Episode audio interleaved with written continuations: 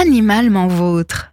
Animalement vôtre Vincent Coupry. Bonjour et bienvenue dans Animalement Votre sur Sun. À quelques jours de Noël, je voulais vous rappeler qu'un animal, ce n'est pas un cadeau. Et cela dans tous les sens de l'expression. Avoir un animal, c'est avant tout un plaisir. Que ce soit un chien, un chat ou un lapin il apportera du plaisir et du réconfort. Ce sera un compagnon le plus souvent agréable, compagnon de jeu ou de balade, compagnon de câlin et de tendresse. Pourtant, un animal n'est pas un cadeau. Pas un cadeau à offrir à Noël au pied du sapin et surtout pas à un enfant. Prendre un animal est un choix qui doit être réfléchi, bien au-delà du délai de 7 jours dorénavant imposé par la loi et le nouveau certificat d'engagement. D'abord et avant tout, adopter un chien ou un chat est un engagement à très long terme moyenne 12 à 13 ans, mais parfois 16 ou 17 ans. C'est très long 17 ans. Il peut s'en passer beaucoup de choses dans une vie en autant de temps. Et pourtant, pourtant, il faudra continuer, contre vent et tempête, à assumer l'animal qu'on aura adopté. Parce qu'avoir un animal, c'est être capable de l'accepter avec son caractère, on veut un chien joueur et on peut se retrouver avec un chien plutôt calme et plan-plan. On aimerait un chat câlin et casanier et on va récupérer un chat indépendant et vadrouilleur. Parce que chaque chat, chaque chien est un individu à part entière qui n'entrera pas nécessairement dans le moule de notre animal fantasmé. Et une fois à la maison, il n'est ni repris ni échangé. Parce qu'avoir un animal, c'est avant tout lui consacrer du temps.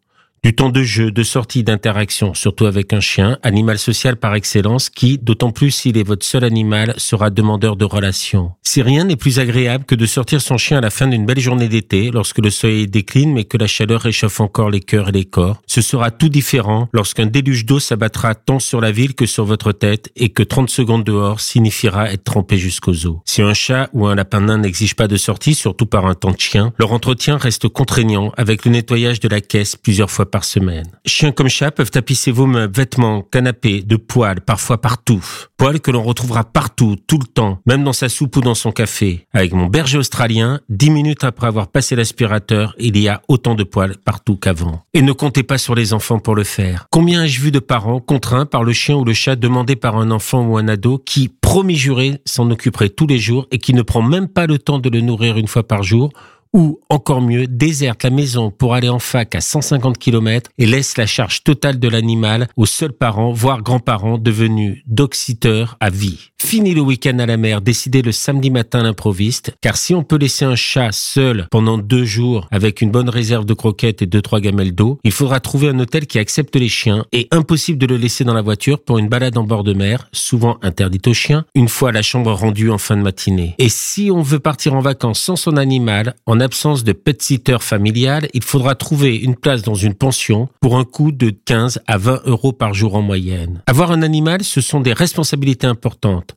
Responsabilité légale, car vous devrez assumer tout dégât causé par l'animal, de la destruction du parterre de fleurs du voisin détruit par votre chat, à la poule tuée par votre chien, sans parler du jogger renversé par le chien qui sautait partout, ou l'accident de voiture qui a pilé pour éviter votre chat qui traversait la rue en courant. J'entends souvent, j'ai le droit d'avoir un chien, un chat ou un rat. Aucun texte de loi ne donne ce droit qui semble pourtant élémentaire. En revanche, un texte de loi impose, lorsqu'on est détenteur d'un animal, de s'en occuper, de répondre à ses besoins physiques et comportementaux. Or, nourrir et soigner un animal peut vite coûter cher, surtout avec un chien de grande taille. La nourriture est souvent le premier budget à prendre en compte dans l'entretien d'un animal. Selon la qualité du produit, le coût de l'alimentation peut atteindre plusieurs centaines d'euros par an. L'entretien du pelage représentera un coût non négligeable avec certaines races de chiens et parfois même de chats. Comptez facilement 50 euros minimum pour des soins parfois mensuels. Et la santé. Si la santé n'a pas de prix, soigner un chien ou un chat a un coût qui peut vite grimper. La première année, les frais vétérinaires peuvent être élevés. Protocole de primo-vaccination demandant plusieurs